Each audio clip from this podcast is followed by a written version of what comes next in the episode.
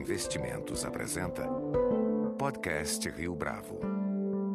Este é o podcast Rio Bravo, eu sou Geraldo Samor e estamos de volta hoje com a segunda parte da nossa conversa com Luiz Stuberger, gestor do Fundo Verde.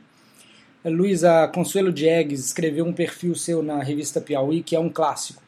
É, a gente fica sabendo lá que você quase herdou um banco, mas acabou tendo que ganhar seu próprio dinheiro na vida também que você não começou sua vida profissional cheio de autoconfiança, nem coroado por vitórias. Conta um pouco do início da sua vida, sua infância, as escolas que você frequentou. Bem, eu nasci em São Paulo, fiz uh, meu primário no Colégio Rio Branco, o ginásio numa escola estadual aqui no Itaim, o Costa Manso, né? hoje aqui, um lugar bem central na João Cachoeira, na época que o ensino público ainda era bem melhor do que hoje. Né? Então, eu acho que apesar de ter feito uma escola pública por opção dos meus pais, é, eu acho que eu fiz uma razoável escola pública. Depois, no colegial, eu fiz o Colégio Bandeirantes, que já era um colégio de elite, pelo menos no conceito de ensino em São Paulo, e ainda é hoje. Né?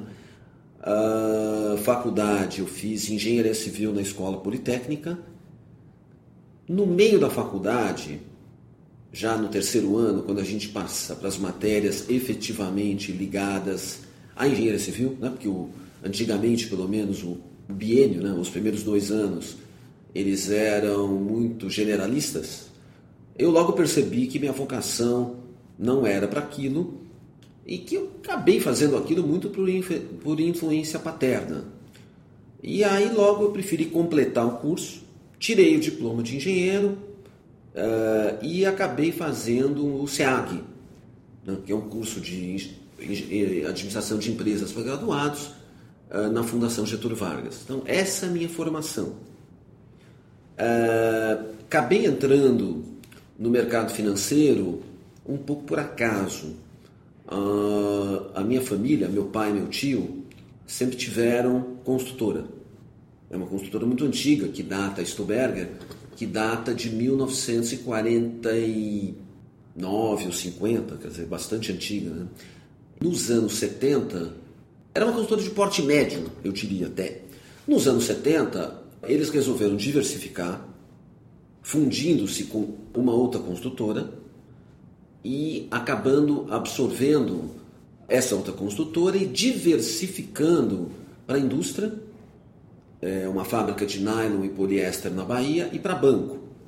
E aí os business de, da indústria com as duas maxis era altamente dependente de matéria-prima importada e dívida em moeda estrangeira acabaram tornando a indústria inviável, ela teve que ser vendida ou dada, né?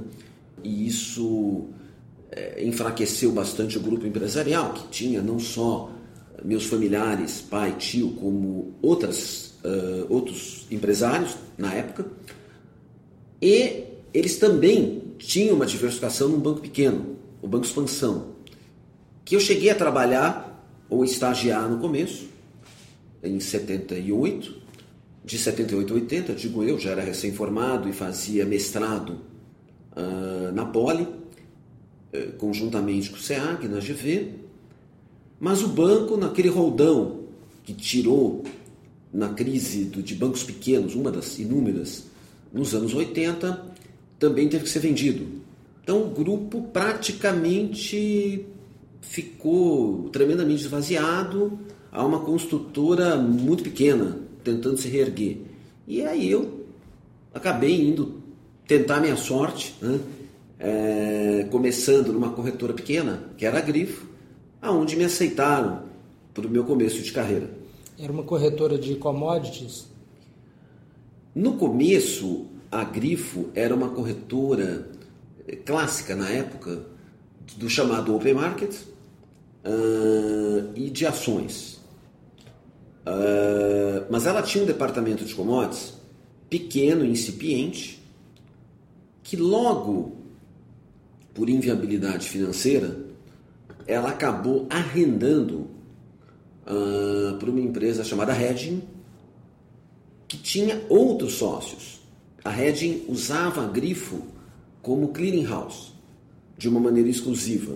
Uhum. Então ela tinha um acordo operacional, mas ela tinha outros sócios.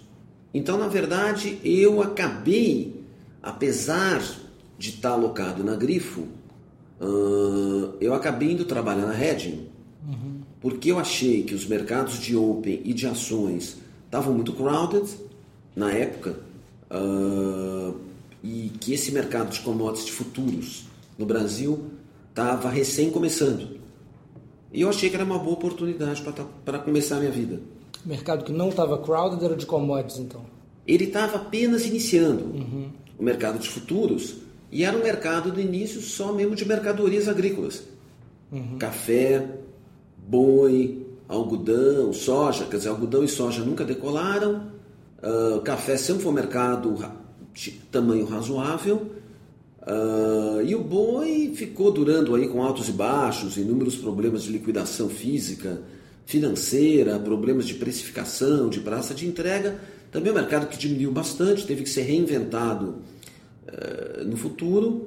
Mas, vamos dizer, a minha autoafirmação profissional, ela ocorreu quando o ouro começou a pegar. Quer dizer, eu virei um grande player do mercado físico e futuro de ouro nos anos 80 já quando a Grife e a Redding já estavam trabalhando, vamos dizer, num esquema de cooperação bem maior. Como é que foi essa época em que você era conhecido como Rei do Ouro? Rei do Ouro é um exagero, né? Mas eu era um player é, significativo porque a gente montou uma mesa é, que atuava em vários segmentos. Né? Quer dizer, é, o ouro Brasil, Física e Futuro, o ouro, vamos dizer, arbitragem, né?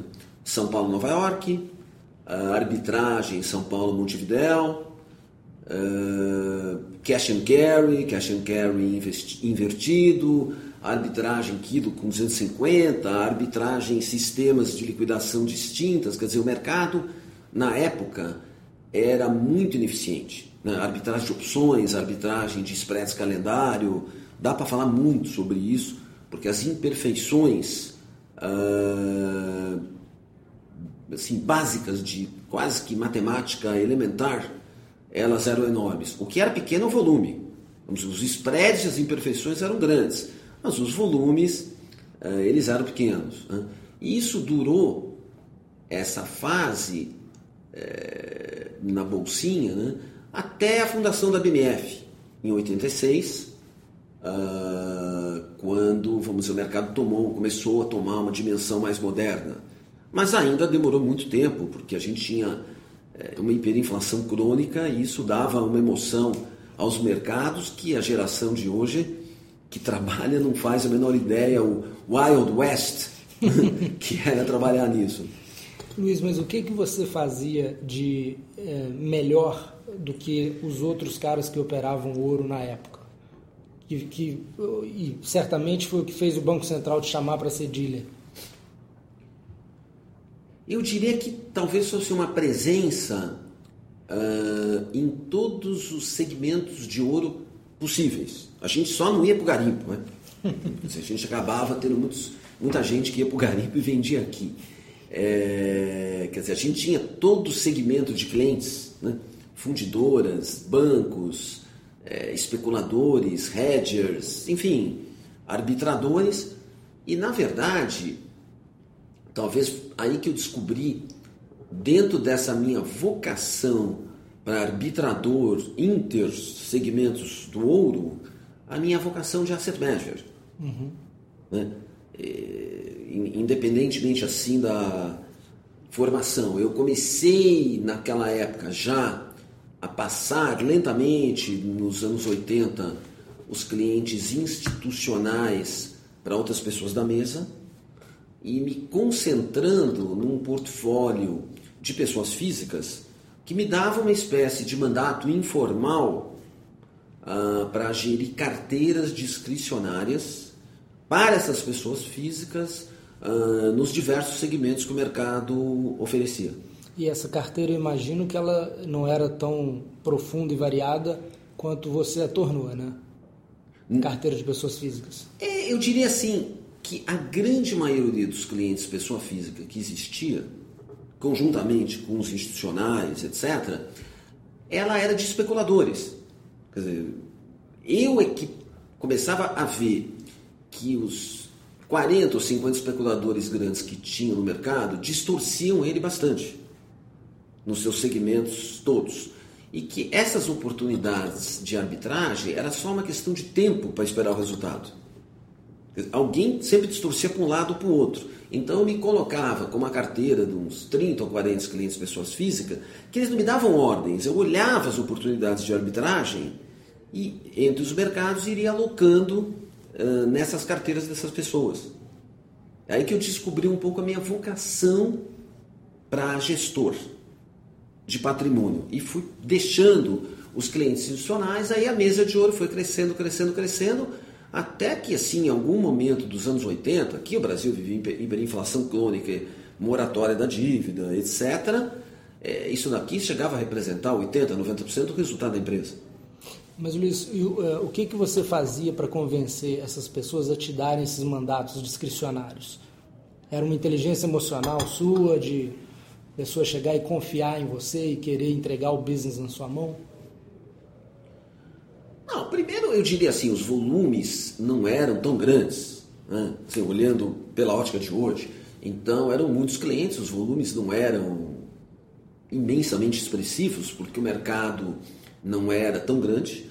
Uh, porém, o, o, eles vieram muito com uma recomendação boca a boca. Uns confiaram em mim, os resultados foram bons.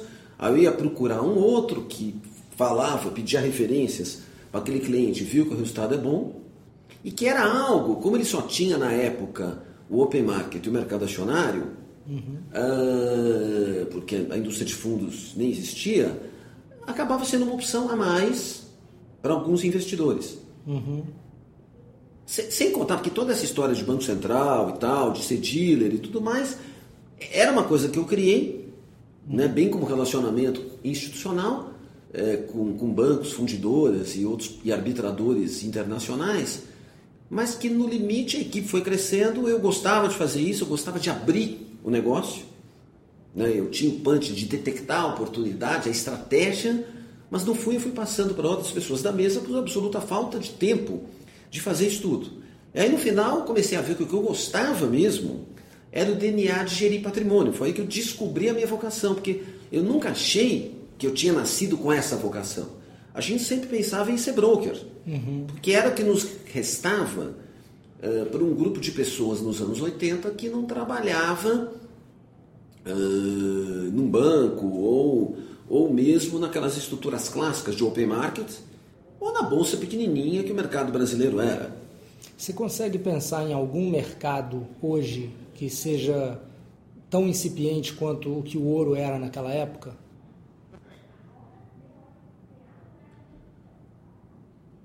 Acho que no Brasil tem muitos mercados incipientes. Né? É, quer dizer, o mercado agrícola de futuros era incipiente, teve uma fase melhor e voltou a ser incipiente. Ele é muito pequeno, né? de futuros, etc. Ou, ou mesmo a maneira ainda de comercialização é, via uso de derivativos aqui no Brasil, né? ele, é, ele, é, mínimo.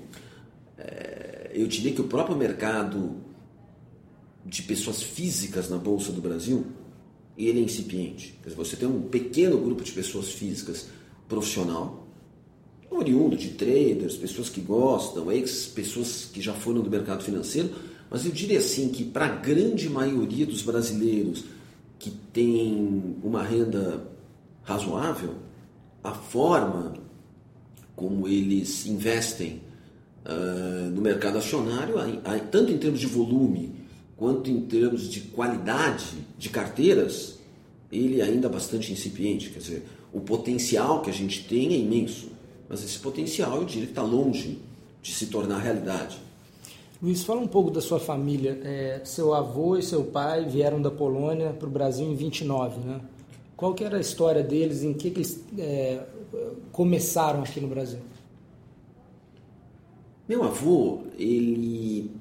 Quer dizer, a história da minha família é uma história de... A, tal quanto eu sei, né? Eu nunca tem uma árvore genealógica assim milenar, mas ao ponto que a gente sabe, a família, cujo nome real é Stahlberger. Ah. Stuhlberger é aquela corruptela de quem vem para o Brasil, ou a própria família queria mudar um pouquinho, por medo, né? Uhum. É, então foi Stahlberger para Stuhlberger.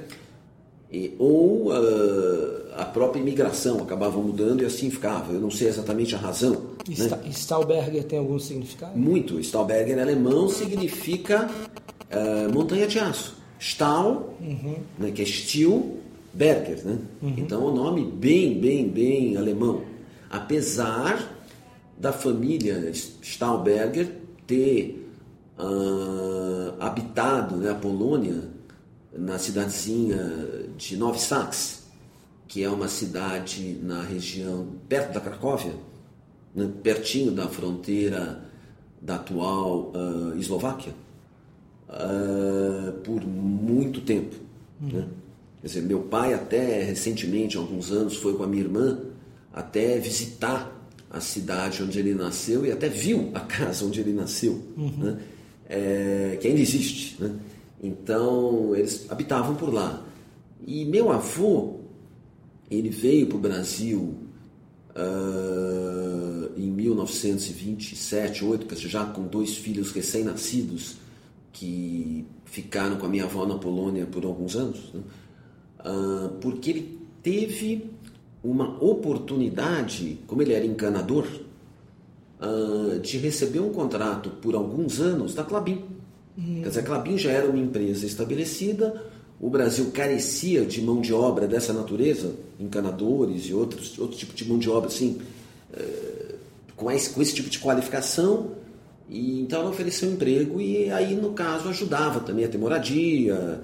Quer dizer, era um contrato por alguns anos uh, e depois a pessoa estava livre para se estabelecer. E aí, depois de alguns anos na Clabin, uh, o meu avô estabeleceu né, uma oficina na Rua José Paulino, do Bom Retiro, é, que era o bairro judeu, né? da época ainda é, mas hoje quase que é mais coreano, né? é, a sua própria empresinha, né? Uhum. É, como encanador autônomo, é, e aí seguiu sua vida. E, né? e, quando seu avô veio, seu pai tinha que idade? Uh, meu pai tinha quatro anos. Não, meu, quando meu avô veio, meu pai devia ter acho que dois anos. Mas, uhum. Vamos dizer, quando meu pai veio com meu tio uhum. e com a minha avó, uhum. uh, meu pai tinha quatro anos. E a empresa que o seu avô fundou uh, de encanador depois se tornou a construtora não? Não. Quer é dizer, meu avô, quando se aposentou, uhum uh, acabou fechando aquilo na José Paulino. Era na José Paulino, pertinho do Jardim da Luz, quase que no fim dela. Assim, algo que me lembre, né, vagamente, são aquelas lembranças, né, porque eu, eu nasci e fui morar no Bom Retiro. E pouco me, eu me lembro que eu morei em três casas diferentes, né? A que mais eu lembro, foi a última, uh, era na Rua da Graça é, onde durante muito tempo depois é, tinha um supermercado, que eu não sei se ainda existe, na Rua da Graça, perto da Júlio Conceição. E depois de lá a gente mudou para o Jardim Paulista, né? Mas eu devo ter morado em três ou quatro casas diferentes do Bom Retiro. Só lembro, te falei, só lembro da última. Mas a Stuberg, engenharia, ela foi aberta pelo meu pai Uh, quando ele se formou, provavelmente em 1948 ele se formou e deve ter aberto em 49, algo, algo do gênero. Você nunca chegou a trabalhar nela? Não. Ele queria que você trabalhasse lá ou não? O desejo do meu pai é que eu me formasse em engenharia civil, porque minha vontade mesmo é, era estudar ou administração de empresas, que na prática é a formação que eu fiquei, ou economia, que meio, né, economia, advocacia, a gente tem que aprender um pouco na prática, né? mas eu nunca estudei. É... Apesar que muita gente acha que eu sou economista, né? porque eu escrevo muito sobre economia, né? eu até brinco com todo mundo aqui na casa, os nossos economistas são muito bons, que eu posso escrever relatórios de, de, de gestão é, escrevendo todas as bobagens possíveis e imagináveis e pensamentos que me vem à cabeça porque eu não corro o risco de perder o diploma, porque eu não tenho nenhum diploma. Né? Então, eu, eu acabo assim aprendendo, lógico, que a gente tem que usar tudo isso, né? mas eu, na verdade, olhando backward looking, é o que eu tinha vocação. Né? Luiz, é, você já disse que antes de montar o Verde, você aprendeu observando outras pessoas a fazer gestão de fundos multimercado. Conta um pouco isso. Então, a gente, na verdade, quer dizer, isso é uma longa, longa história, né? Mas uh, quando veio o Plano Collor, dizer, a gente viu que, uh, quer dizer, nesse ínter eu esqueci de contar algumas coisas importantes, porque foi a fusão da Grifo com a Red, que tornou a Red Grifo, mas que foi relevante né? Uhum. Uh, no final dos anos 80. Mas, simultaneamente a isso, quer dizer, veio a BMF, a bolsinha acabou, o mercado foi melhorando, porém, assim, o golpe de misericórdia naquilo que a gente fazia, o que dizimou né? uh, toda aquela estrutura antiga de velhas corretoras né? e a modernização do mercado brasileiro foi o primeiro plano Collor, depois o plano real. Quer dizer, o plano Collor, ele já, com a estabilização, é um montão de coisas que se fazia uh, antigamente, né, nos anos 80, e a melhoria do Brasil deixou de ter sentido. Então a gente viu que precisava se reinventar. Então nós, os sócios da Red Grifo, eu e meus outros cinco sócios na época, uh, controladores, né, éramos seis, uh, acabamos optando por manter a corretora né, nos segmentos que ela atuava, que eram ações e uh, futuros, digamos, não eram mais commodities, porque os futuros financeiros já haviam avançado. Né? Uhum. Índice, mercado de juros, mercado de câmbio já tinham crescido. Então, por, já desde 87, 88, que o mercado não era só eminentemente agrícola. Né? Quer dizer, o índice Bovespa e os mercados de juros já tinham tomado uh, e câmbio alguma relevância né? na metade dos anos 80. Não ficou só ouro né, e agrícolas. Porém, a gente viu que tinha que se modernizar, que tinha que diversificar. Então, em 91, eu fui abrir como sócio responsável a área de asset management, ou gestão de recursos. Uh, e meu outro sócio, Léo Figueiredo, um, quer dizer, um dos meus outros sócios, o Léo, resolveu começar a abrir a parte de wealth management. Uhum. Eram duas coisas embrionárias e que tomaram algum corpo com a criação do Plano Real e também com a criação do arcabouço uh, do que são hoje os fundos multimercado. Ela teve uma primeira perna em 91, com a criação dos fundos de commodities, mas a regulamentação geral de multimercado, tal como ela é hoje, foi feita apenas em 95.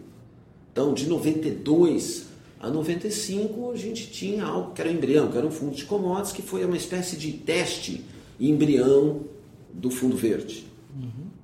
Então foi isso que a gente fez, aí as duas áreas foram crescendo e se desenvolvendo durante os anos 90. E a corretora continuou suas atividades, né? mas por não ter ido ao segmento uh, sell-side, research, né? ela continuou uma execution broker, ela ficou nessa lenta agonia né, dos executing brokers e, e da institucionalização da internet e da corretagem que o corretor, como um prestador de serviço de execução e de informação, foi perdendo importância. Uhum. Mas a gente sobreviveu longos anos com isso, dado a nossa expertise, né? Principalmente uh, na área agrícola né? e nas áreas de arbitragem. E o início, uh, quando você foi lançar o verde, a história de você observar o que, que outros faziam? Não, quer dizer, quem teve grande importância na nossa vida foi que eu, quando me mudei para Vila Nova Conceição, é, aliás, muito antes, quando quer dizer, minha esposa teve uma grande ideia né, na época de comprar um apartamento por lá, mas isso foi em 86. Uma das pessoas que era nosso colega, né, coabitava o nosso prédio, uh, era o Emir Capês, que ficou nosso amigo na época, né, até hoje somos amigos, e na verdade uh, depois que finalmente a gente mudou e estávamos no prédio, em 93, uh, ele, junto com Ellis e os outros dois sócios, resolveu abrir uma asset, que era linear. E por a gente ter um acordo de clearing, distribuição uh, e prestação de serviços com a linear, que não tinha clientes, porque o objetivo deles era só ser uma gestora, uh, e pela proximidade que eu tinha deles, é que eu comecei a aprender, fora aquelas questões de arbitragem, de wealth management, que eu tinha meio intrínseco na minha vida, né?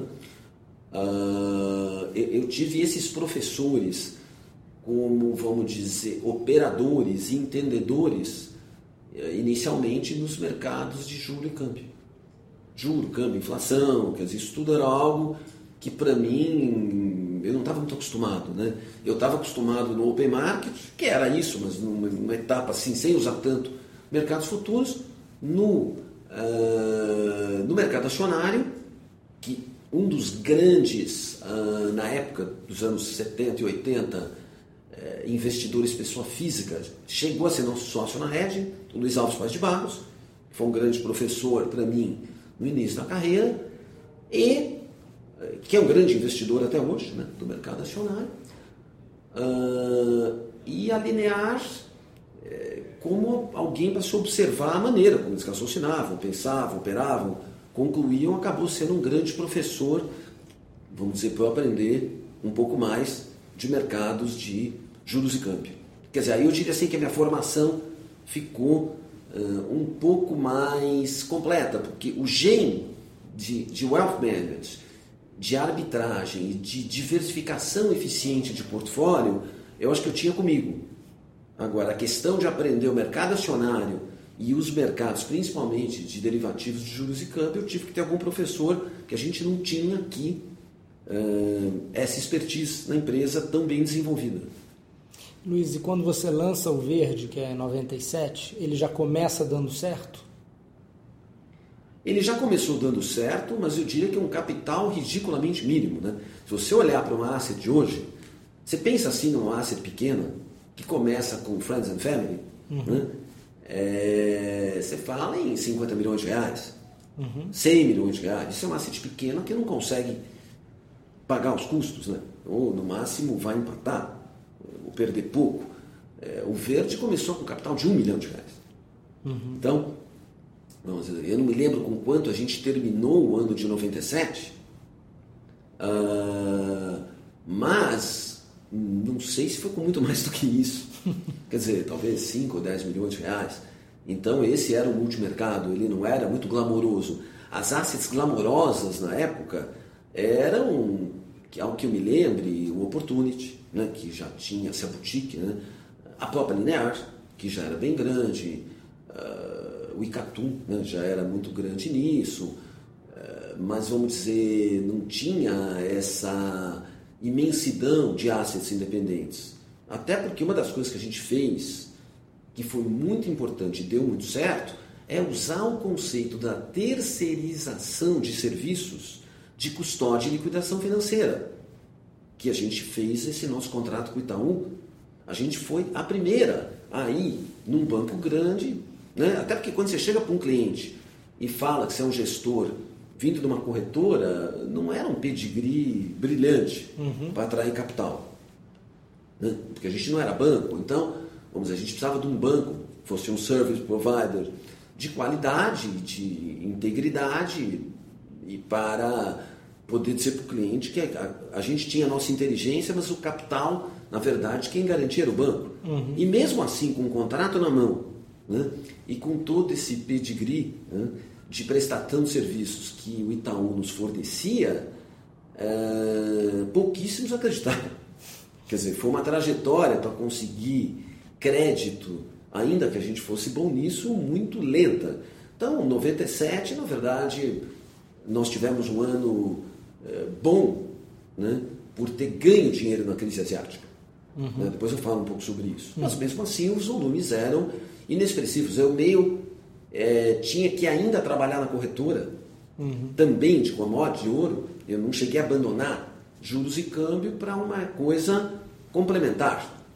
O que visto pela ótica do, de 2011, com Chinese Wall, Compliance, essas coisas todas, quer dizer, fazer essas duas atividades juntas é quase como um, criminoso réu confesso. Né? é, mas na época era tudo tão pequeno e tão incipiente que se eu não tivesse as duas atividades, simplesmente não dá para sobreviver. Né? Você imagina assim, um multimercado com 10 milhões de reais, pagando 1% ao ano, dava 100 mil reais de receita por ano, sem performance. Quer dizer, hoje em dia isso aqui é um negócio que você não consegue nem pagar o café, né? Uhum. É, assim, pelos preços de hoje. Né? Uhum. Estávamos em 97, uhum. mas já havia algumas boutiques e assets grandes é, de porte razoável, ligadas a banco ou a grandes grupos. Luiz, mas então, ainda no primeiro ano, fala de como que você encarou a crise asiática. Tá, a crise asiática foi meu, meu primeiro grande uh, acerto. Né? Uh, logo no primeiro ano de existência, eu comecei a ver desde julho esse negócio piorando, piorando, piorando. E, digamos, uh, como a gente tinha um câmbio fixo, o déficit em conta corrente no Brasil eh, já era de 40 bilhões de dólares, o que parece hoje um número ridículo, né? mas o Brasil não tinha reservas e tinha um câmbio fixo. Então eu comecei a pensar assim: bom, ou o juro vai ter que ir para um patamar inimaginável, ou o câmbio eh, vai ser desvalorizado. Uhum. Então, naquela época, uh, no meio da crise, eu me lembro até uma coisa curiosa. O dia que eu decidi apostar na alta de juros de uma maneira significativamente, apesar de estar acompanhando aquilo há bastante tempo, foi no dia do meu aniversário, 24 de outubro. Eu estava almoçando com meus sócios no Charlot, né, uhum. que é no mesmo lugar que hoje, só que ele fez uma reforma, aquele menorzinho não existe hoje, para comemorar meu aniversário. Naquela época a gente fazia essas coisas, né? Ia almoçar fora, não tinha Blackberry, não tinha nada, mas já tinha aquele celular, né? Padrão meio grandão.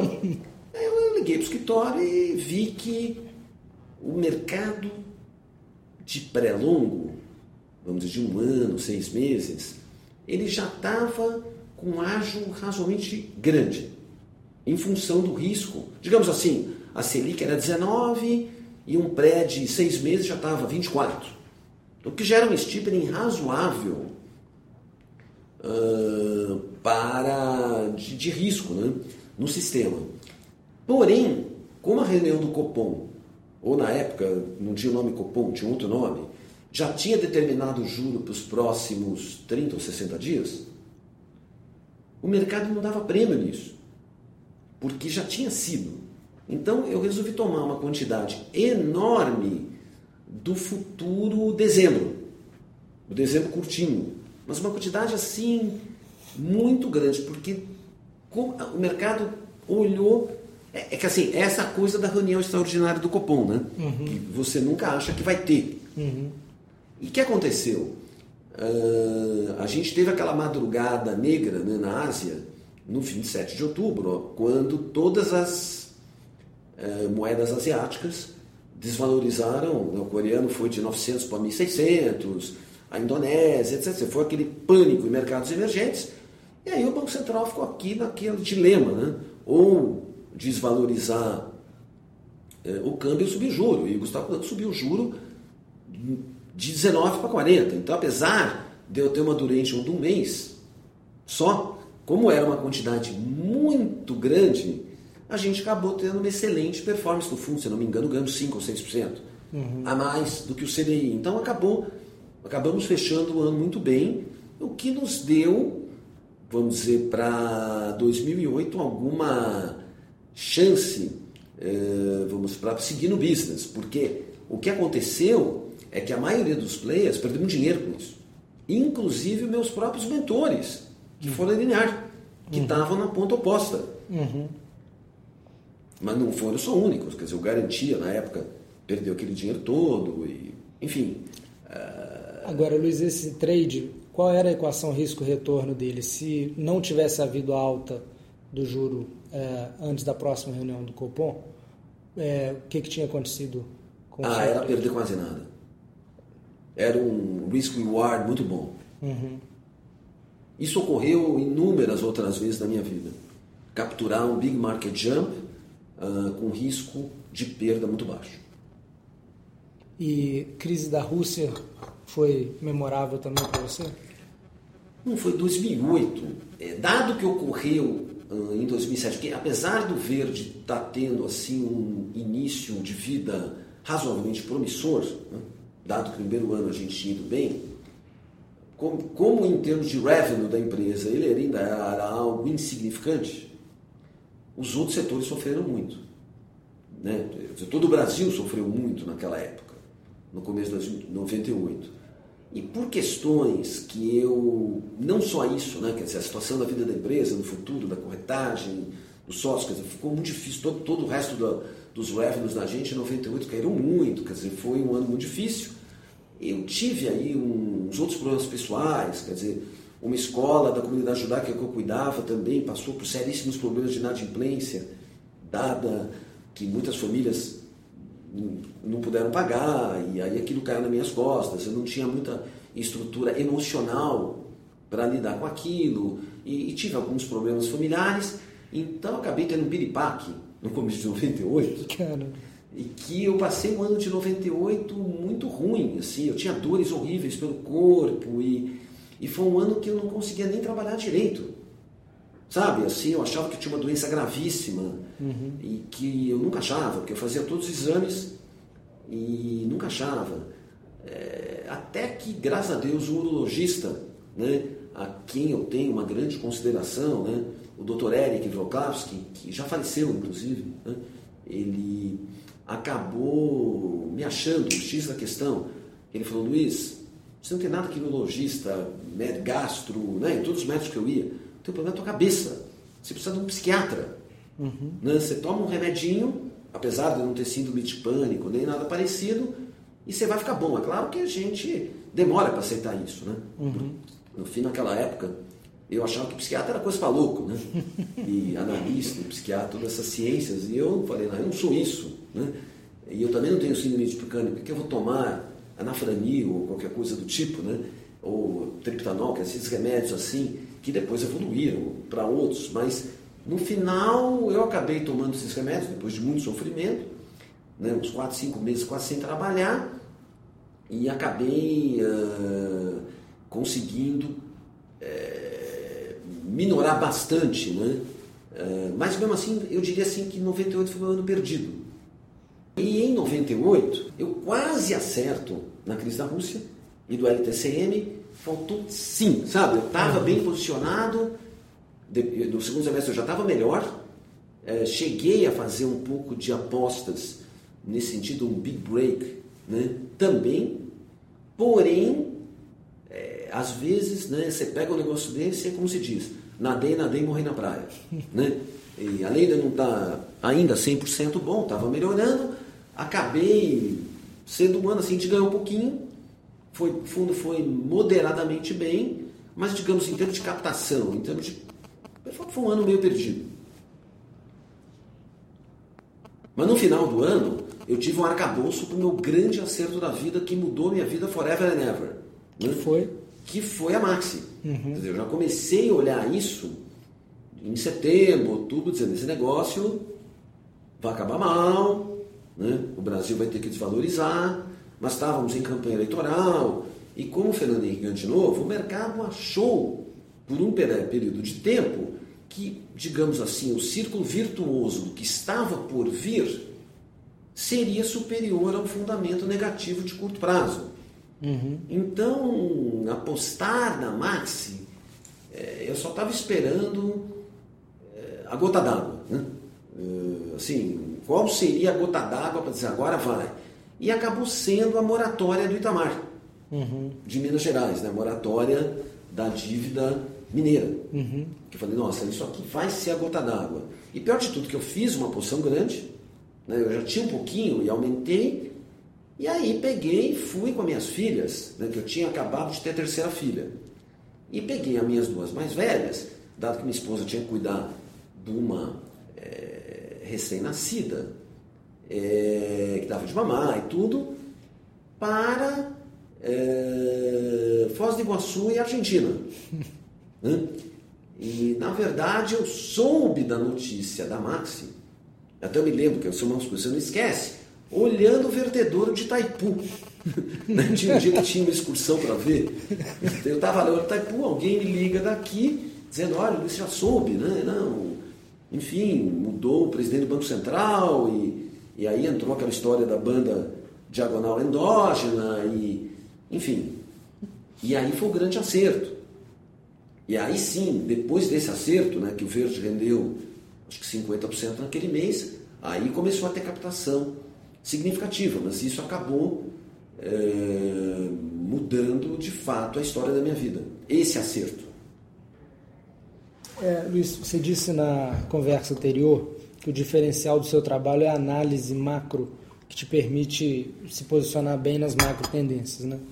É, tem alguém fora do Brasil que seja parecido com você nesse aspecto? Ah, tem muitos. Quer dizer, hedge fund globais, Sim. Olhando uh, currencies and equities, né? uh, currencies and, and, interest rates uh, around the world.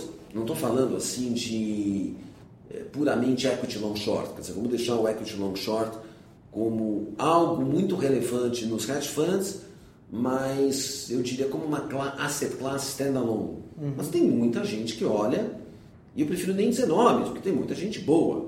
Uhum. E é claro que no final, quando eu olhava também o verde, eu tinha uma certa inspiração, eu até esqueço de falar isso às vezes, no Soros, né? Uhum. De olhar, vamos dizer, quando eu pensei na Maxi, no Big Market Jump e nas oportunidades que a gente teria num país como o Brasil, ainda é, na sua formação de plano real, de estabilidade econômica, que a gente poderia estar sujeito a coisas assim, eu sempre lembrava o que, que ele fez na Libra e na Lira. Quer dizer, ele também, a grande porrada na vida dele foi em 92, ele já era muito famoso com né, ele, o Stanley do Miller. Então eu olhava isso também, uh, talvez me mirei neles, né, como, uh, talvez até por falta de conhecimento de outros, embora houvessem muitos outros, muito bons também. Agora você apadrinhou muitos gestores independentes ao colocar dinheiro do verde ou capital próprio seu neles. Qual que é o seu critério para apostar no talento de alguém? Não, aí já foi uma fase que, assim, uh, com o verde no 2000, 2001, né, 2002, depois de 2002, aonde a gente tinha passado uma fase de grandes acertos, quer dizer, a Max 99, a quebra da Argentina em 2001 e a eleição do Lula em 2002, como três anos de enormes acertos do Verde. Quer dizer, o Verde no final de 2002, ele já era um fundo relativamente grande, né? de 2 bi, algo assim, era bem grande. Então, desde 2001, a gente começou a ver que com a melhora do Brasil, sooner or later, quer dizer, o mercado ia migrar para o mercado acionário. Os juros não iam ficar naquele nível, né? a inflação era cadente, o Brasil ia melhorar sooner or later, né? Uhum. E a gente começou a ver que uh, um montão de gente boa que iria largar seus empregos em bancos e abrir uma asset independente, porque aí também o arcabouço institucional já estava ok. E como a gente já tinha o private, esse trabalho não foi feito por mim, nem eu colocado o dinheiro do verde. Quer dizer, na verdade, já havia um private banking uhum. e que essas pessoas e seus estrategistas já estavam procurando, mas também junto comigo, uh, algo que uh, pudesse nos agregar proximidade de talento, distribuição e troca de inteligência uh, com gente boa do mercado acionário. E foi assim que começaram, pelo menos na época, só dizendo quem começou em 2001, 2002, foram por aqui, né? A Tarpa e Escopos, por exemplo. Né? Aliás, sobre a TAP está escrito em alguma revista, né? Uhum. se não me engano, Ética Negócios, uhum. que está circulando, eles citam isso. Né? Que começou por aqui, mas muitas outras depois é, também começaram por aqui, mas com um esquema mais profissional. Quer dizer, até hoje isso é feito aqui. Quer dizer, o private, é, não eu mais, né? com o passar do tempo, eu fui passando isso e profissionalizando. Ele seleciona é, gestores uh, de ações e também de multimercado uh, por critérios dele, eu acabo de alguma forma participando do processo, alguns deles, né, ajudando, participando de alguns comitês, mas não é minha responsabilidade já há muito tempo. Uh, e ele tem um esquema de distribuição. Mas aí, óbvio que os gestores que depois de algum tempo se aproximam de mim são os que querem.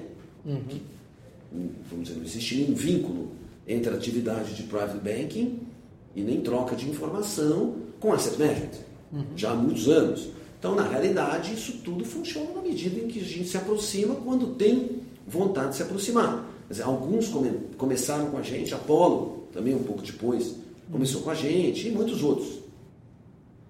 É, tolerância a prejuízo. Quanto tempo você espera para sair de uma posição se você começa a suspeitar que ela está errada? Sabe que essa é uma pergunta que eu não sei responder.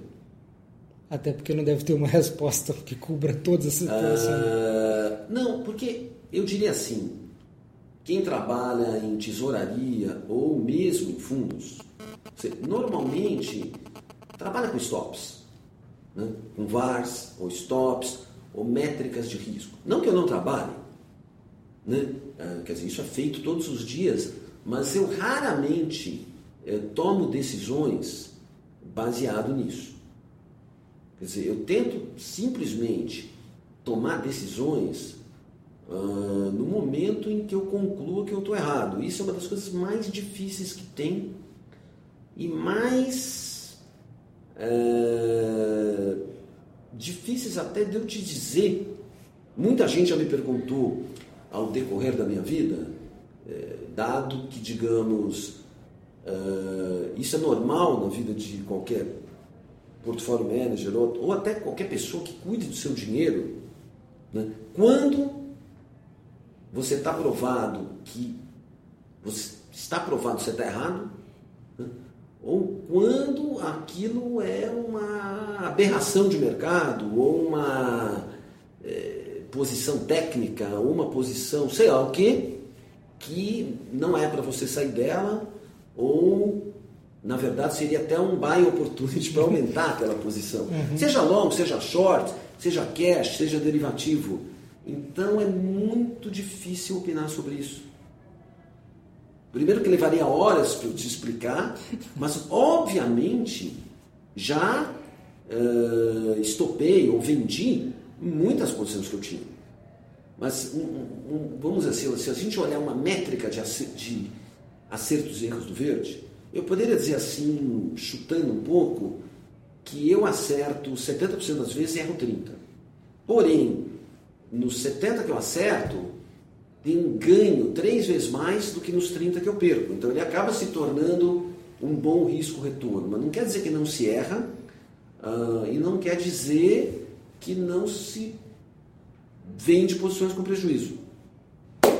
Como é que você forma equipe no verde, Luiz? Que, que qualidades você procura?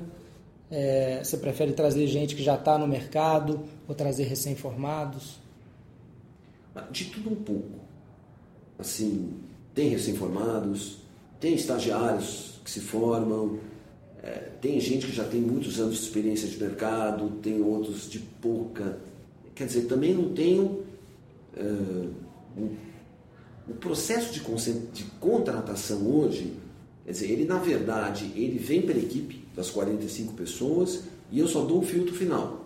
Claro que quando a equipe era menor, eu mesmo fazia isso. Mas hoje, muito desse reciclamento, ele é feito pela própria base. Né? E, obviamente, em caso de gestores de portfólio, é de, a gente não é muito curto prazista. Mas se depois de alguns anos a performance daquela pessoa não é boa, você tem que trocar porque o próprio cliente ou a própria meritocracia uh, te impinge essa responsabilidade, porque eu não só sou o gestor do verde, coisa que eu acumulo, eh, quer dizer, eu faço isso há muito tempo, como também uh, gestor de um fundo global e também uh, gerencio esse time. Afora as atividades de conversar com os clientes. Então, é muita coisa. Por isso que eu não, vamos dizer, não, não mas no final eu digo assim, não tem uma regra. Eu, eu, o que talvez eu nunca tenha feito é trazer para cá uma grande estrela. Pela própria dificuldade meu e dela de competir comigo. Uhum. Quer dizer, tem muita gente boa, uhum. mas vamos dizer, não consegui ainda trazer o sucessor do verde, até porque isso é difícil, né? porque ela é uma marca que está muito ligada à minha, mas hoje a gente tem uma diversificação de portfólio managers uh, e de analistas e, e, economistas uh, muito grande e muito competente. Luiz, costuma-se dizer que o Brasil tem bons uh, executivos porque todo mundo viveu ali a hiperinflação, todo mundo viveu troca de moeda e que isso faz com que as pessoas sejam mais safas. É, eu queria que você fizesse um comentário sobre a qualidade do empresário brasileiro. É, tem algumas empresas na bolsa aí que tem algo para ensinar ao mundo, né? Eu acho que a qualidade do empresário brasileiro é, obviamente, ela é muito superior, quer dizer, ela é a ilha de excelência do Brasil. Se a gente pensar a qualidade do empresário brasileiro versus a qualidade do, dos governantes, versus a qualidade do setor público, né? Uh, ou versus a qualidade mesmo do eh, ensino que tem por aí, ou da quer dizer, ela é boa e, ela, e é algo que também, apesar das dificuldades que o Brasil tem, atrai o capital estrangeiro. Quer dizer, ela tem uma qualidade genérica, claro que sempre existem exceções, boa e confiável, que não quer dizer que isso se sejam todos. Claro que existem as ovelhas negras, né? É, em todos os lugares, ou vai, as ovelhas cinzas, vai, que negras é sempre difícil de dizer. Mas geralmente, genericamente, eu dou uma boa nota a isso. Agora, essa coisa de que o gestor financeiro brasileiro é muito bom porque ele viveu o Wild West financeiro dos anos 80, está ficando para trás.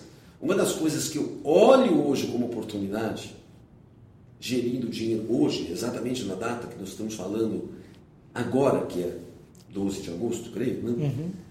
é olhar que essa geração nova que está gerindo fundos e que está aí desde 10 anos, não viu o que eu vi, e que talvez essas métricas de risco e de tail risk Brasil que estejam hoje nos preços não seja compatível com a experiência que eu tive, quer dizer, de que a gente não teria mais algum market jump hum. de ativos no sentido negativo, vamos dizer, vejo, não é só de brasileiros, também os estrangeiros que investem aqui. Então eu fico intrigado com isso, com certas coisas hoje, como steepening de curva e coisas dessa natureza, para quem viveu o que eu vivi. Mas aí muitos dos players de hoje, brasileiros e estrangeiros, podem comentar que eu sou um saudosista, um velho gagá, por achar né, que certas coisas dessa natureza possam ocorrer novamente, depois Esse... de tudo que nós evoluímos. Esses aí... O que é um ponto que eu respeito. Esses aí são os advogados do new normal, né? De achar Isso. que os, os, os, grandes jumps são coisas do passado mesmo e que o novo normal não, não contempla isso, né?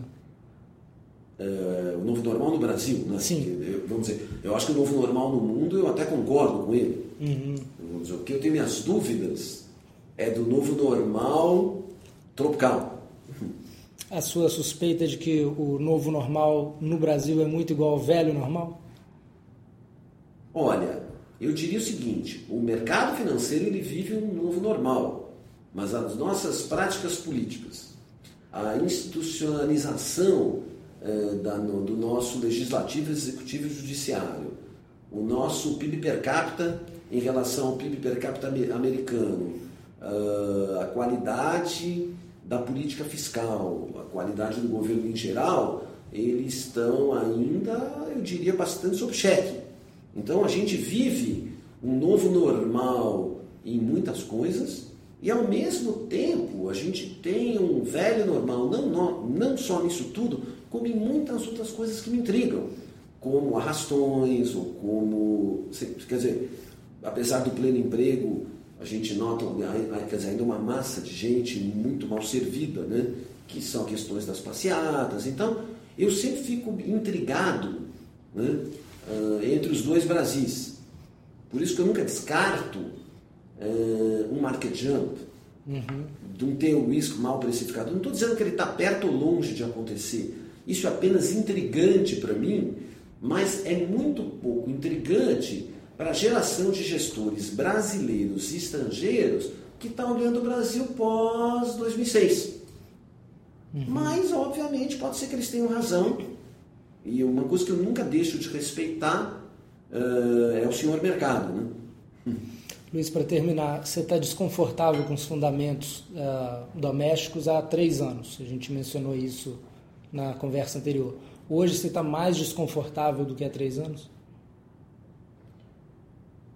Digamos assim, uh, eu estou vendo que muita coisa que eu pensei há três anos atrás e que parecia distante está ocorrendo. Então não é que eu estou mais desconfiado, vamos dizer, a minha teoria, né, do uma hora parar de crescer e só produzir pouco PIB e muita inflação, uh, iria se materializar pela questão uh, do esgotamento de modelo. Então, o que eu estou observando hoje é o esgotamento de modelo, embora eu tenha que refletir e considerar que esse esgotamento ele é uma espécie de um paciente numa semi-intensiva, não é uma UTI, aonde ele pode ficar muitos anos e, na verdade, a gente não sabe no final se ele vai sair dessa semi-intensiva para um quarto normal ou para uma UTI. É isso que mais ou menos eu estou vendo o Brasil.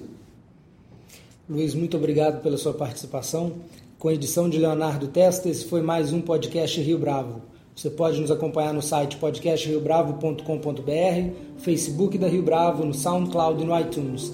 Para comentários e sugestões, o e-mail é podcast.riobravo.com.br.